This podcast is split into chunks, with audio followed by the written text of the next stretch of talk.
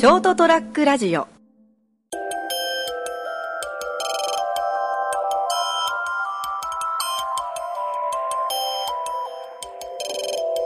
2月22日、エピソード132、えー成田屋デリリウム、えー皆さんこんばんは、成田です。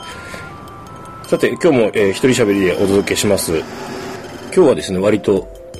過ごしやすい天気、えーこの収録している日はですね、穏やかな天気で、えーやや春めいた気候でございますが、今年は本当に、えーまだ終わってないというか、えー雪等がですね、降ってる地域もあると思うんですけれども、本当に、えー何回も何回も雪かきをした、そして、えっ、と、塩刈りを塩を巻いたですね、えーシーズンでした。おかげで先月、前回お話したテニス生地も未だに痛いままです。はい。え相変わらず湿布でかぶれて、その後もうだいぶ治ったんですけれども、え湿布がちょっと怖くて使えないっていう、またかぶれるんじゃないかということで貼ってないです。飲み薬だけで地味に治療しております。えさてですね、えー先日、あのー熊本に戻った折にですね、あのー車を廃車しまして、ずっと18年間乗ってきた、えーもうボロボロの軽だったんですけれども、はい。あのー以前、全く関係ない話なんですけれども、メガネを、えー新しく買いに行ったんですね。もう、もうかなり、かなり前です。数年前。で、なんて言うんでしょう、こう、だいぶあちこちガタが来てるな、このメガネと思いながらですね、ま、それでも普通に使えてたんで使ってたんですけれども、ちょっとなんかこうもうそろそろネジが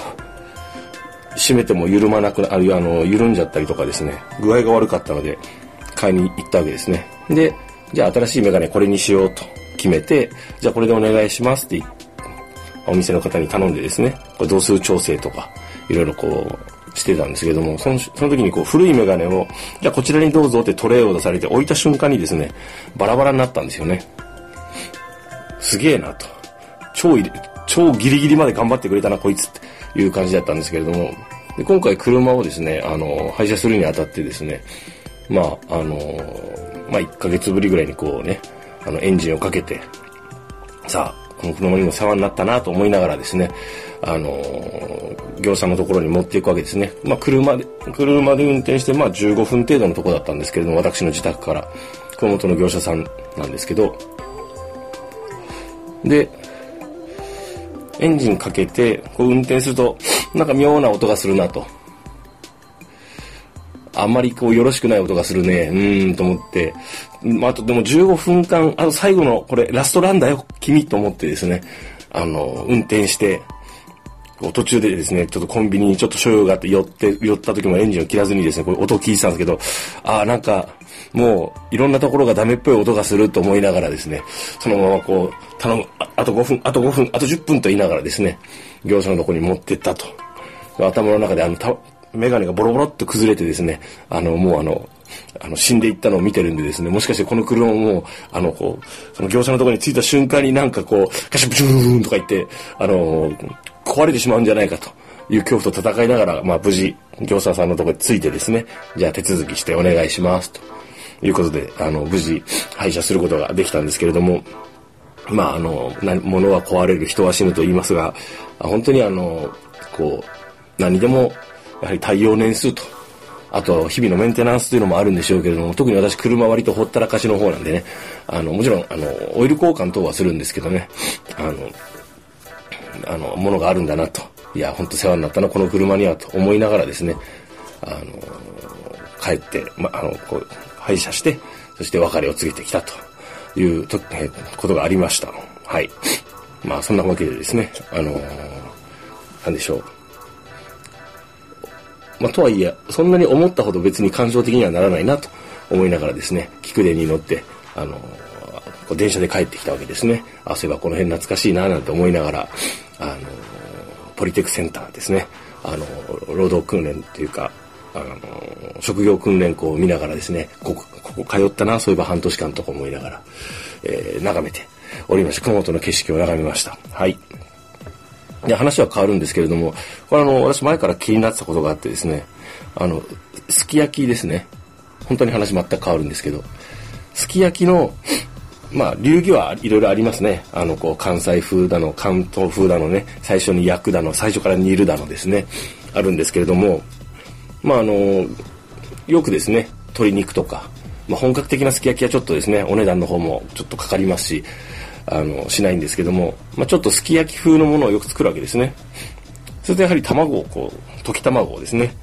使うんですけれども、あれ皆さん卵って何個ぐらい使うんだろうなっていつも思いながら、僕が、というのが、あの、結構数を使うんですよね。1回1人分でこう 4, 4個ぐらい使うんですよ。で、こう、なんかでも話聞いてると、皆さんなんかその 1, 個でまあ十分わ、すき焼き、1すき、1すき焼き、1試合みたいな言い方しましたけど、終わるなと。で、私結構あの卵こうたくあのすき焼きで食べる卵生卵あれは美味しいなと好きあのとてもあの好物っていうか変ですけどもあの好きでしてですねそこそこ使うんですよね別にだからなんだって話になるんですけどもまああのあれこうなんですかね成人男性中年男性でもいいんですけどまあ大体一人平均何個ぐらい使うもんなのかと。まあ、これもですね、多分あの、いわゆるすき焼き屋さんっていうんですかね、あの、すき焼きを専門にこう、なりわいにしてるようなお店に行くとですね、その平均値がなんかわかるんじゃないかとか、いろんな人と食べるとわかるんじゃないかとは思うんですけれども、えー、特にそういったところに出かける機会がないまま、えー、生きてきたものですから、まあ、ちょっと未だにですね、その、すき焼きの卵は一体何玉が正解、正解とは言わないんですけども、平均値なのか、そして俺はその平均値より多いのか、それとも、いやいや、だいたい1回のすき焼きで6個は使うというのが多いのか、そんな皆様の意見をですね、えー、ちょっと聞きたいなと、知りたいなと思いつつですね、えー、日々、最近も、この間昨日、一人すき焼きをした時に、やはり、この卵の量っていうのは一体どうなってるんだろう、皆さんと思いながらですね、えー、食していたわけでございます。はい。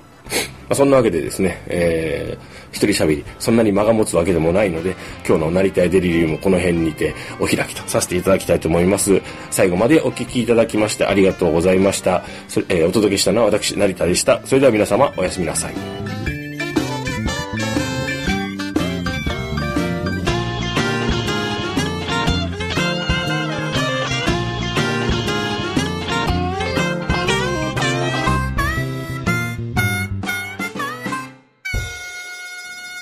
st-radio.com ショートトラックラジオ。